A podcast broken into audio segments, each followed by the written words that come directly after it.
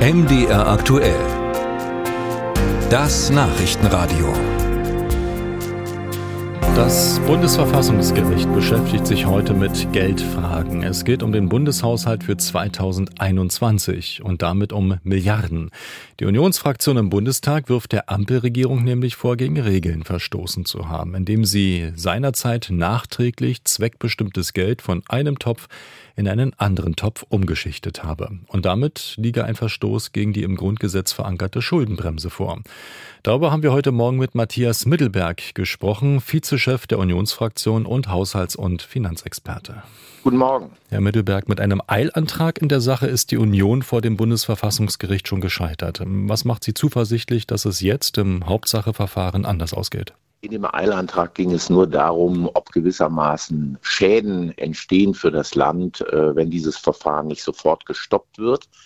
Das hat das Bundesverfassungsgericht verneint, hat aber auf vielen Seiten in dieser Entscheidung ausgeführt, welche Fragen es da in diesem Zusammenhang an die Bundesregierung hat. Und daraus kann man schon herauslesen, dass es, ich drücke mich mal vorsichtig aus, mindestens sehr manifeste Fragen des Gerichts äh, an die Bundesregierung gibt, ob hier die Schuldenbremse eingehalten wurde. Wir gucken mal erstmal auf die Töpfe, um die es ging da in diesem Bundeshaushalt 2021. Da war im Corona-Topf, das war die Pandemie, noch Geld übrig, 60 Milliarden etwa, sogenannte Kreditermächtigungen. Und äh, die sind dann umgeschichtet worden in einen Klimatopf, äh, weil dort offenbar mehr Bedarf ähm, bestanden hat. Warum soll das nicht einfach möglich sein? Weil die Schuldenbremse uns mahnt, dass wir mit dem auskommen müssen, jedenfalls grundsätzlich, was äh, jährlich auch erwirtschaftet wird. Also äh, wir sollen gerade in der Zukunft keine zusätzlichen Schulden machen. Und das ist ja auch eine Frage der Nachhaltigkeit. Also wenn wir beispielsweise auch künftig Klimapolitik machen wollen, dann geht das nur, wenn auch künftige Generationen dazu noch die Mittel zur Verfügung haben. Also ist auch die Schuldenbremse, ich sage mal, ein Instrument der Nachhaltigkeit. Deswegen ist es wichtig, dass man sie einhält.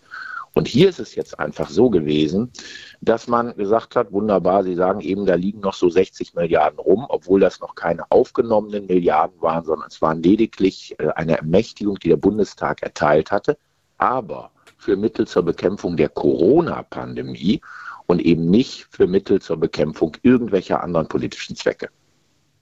Die Ampelregierung erkennt da sehr wohl einen Zusammenhang, meint nämlich, dass der, gerade wegen der Pandemie ja diese vielen Klimaschutzinvestitionen aufgeschoben werden mussten und deshalb sei es ja nur logisch, wenn das Geld jetzt doch eingesteckt würde. Das ist ein nachgeschobenes Argument gewesen. Die haben nämlich erst äh, diese Problemsituation gar nicht bedacht und nachher haben sie dann gesagt, ja, hm, es ginge eigentlich darum, äh, Investitionen nachzuholen, die eben wegen Corona nicht stattgefunden hätten. Deswegen müsste man in die Gebäudeisolierung und in viele andere Maßnahmen investieren. Nun müssen wir allerdings sehen, dass gerade der Baubereich zum Beispiel, Stichwort Gebäudesanierung, Gebäudeisolierung, der hat wegen, äh, Corona überhaupt nicht gelitten in dieser Zeit. Also da ist gar nichts mhm. nachzuholen, sondern dieses Argument ist ein wirkliches Scheinargument. Mhm. Der Haushalt für ein Jahr soll auch ein Haushalt für genau dieses Jahr sein. Das ist ungefähr der, der Grundsatz. Also ist das Problem, dass hier nachträglich Gelder umgewidmet worden sind? Also hier wird sowieso äh, von Bundesfinanzminister Lindner eine Menge lustig verschoben. Äh, er ist der Rekordschuldenmacher unter den Finanzministern, die die Bundesrepublik bisher hatte. Wir haben im letzten Jahr äh, fast 500 Milliarden neue Schulden aufgenommen. Wirklich fast 500 Milliarden. Wir hatten einen Haufen von 1500 Milliarden. Wir haben ein Drittel oben drauf gepackt. Das ist ein riesiger Schuldenberg.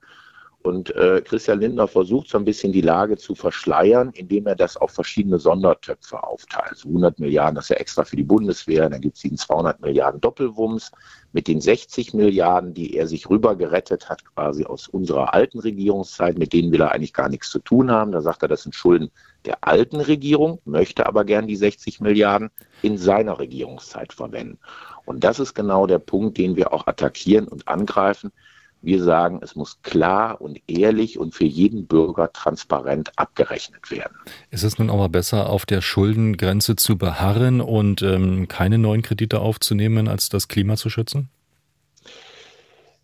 Das eine kann man machen, also die Klimamittel aufwenden. Dann muss man, alle, muss man sich aber auch ehrlich machen und sagen, müssen wir nicht an den und den Punkten auch Einschränkungen vornehmen. Und das ist ja gerade der, ich sag mal, der erhobene Zeigefinger, zu dem die Schuldenbremse einen zwingen soll, dass man sagt, wenn du neue wichtige Aufgaben identifizierst, und das ist die Klimapolitik ganz sicher, dann musst du auch ehrlich auch den Bürgern sagen, auch als Politiker verantwortlich sein und sagen, können wir uns das und das und dies und jenes vielleicht nicht mehr leisten.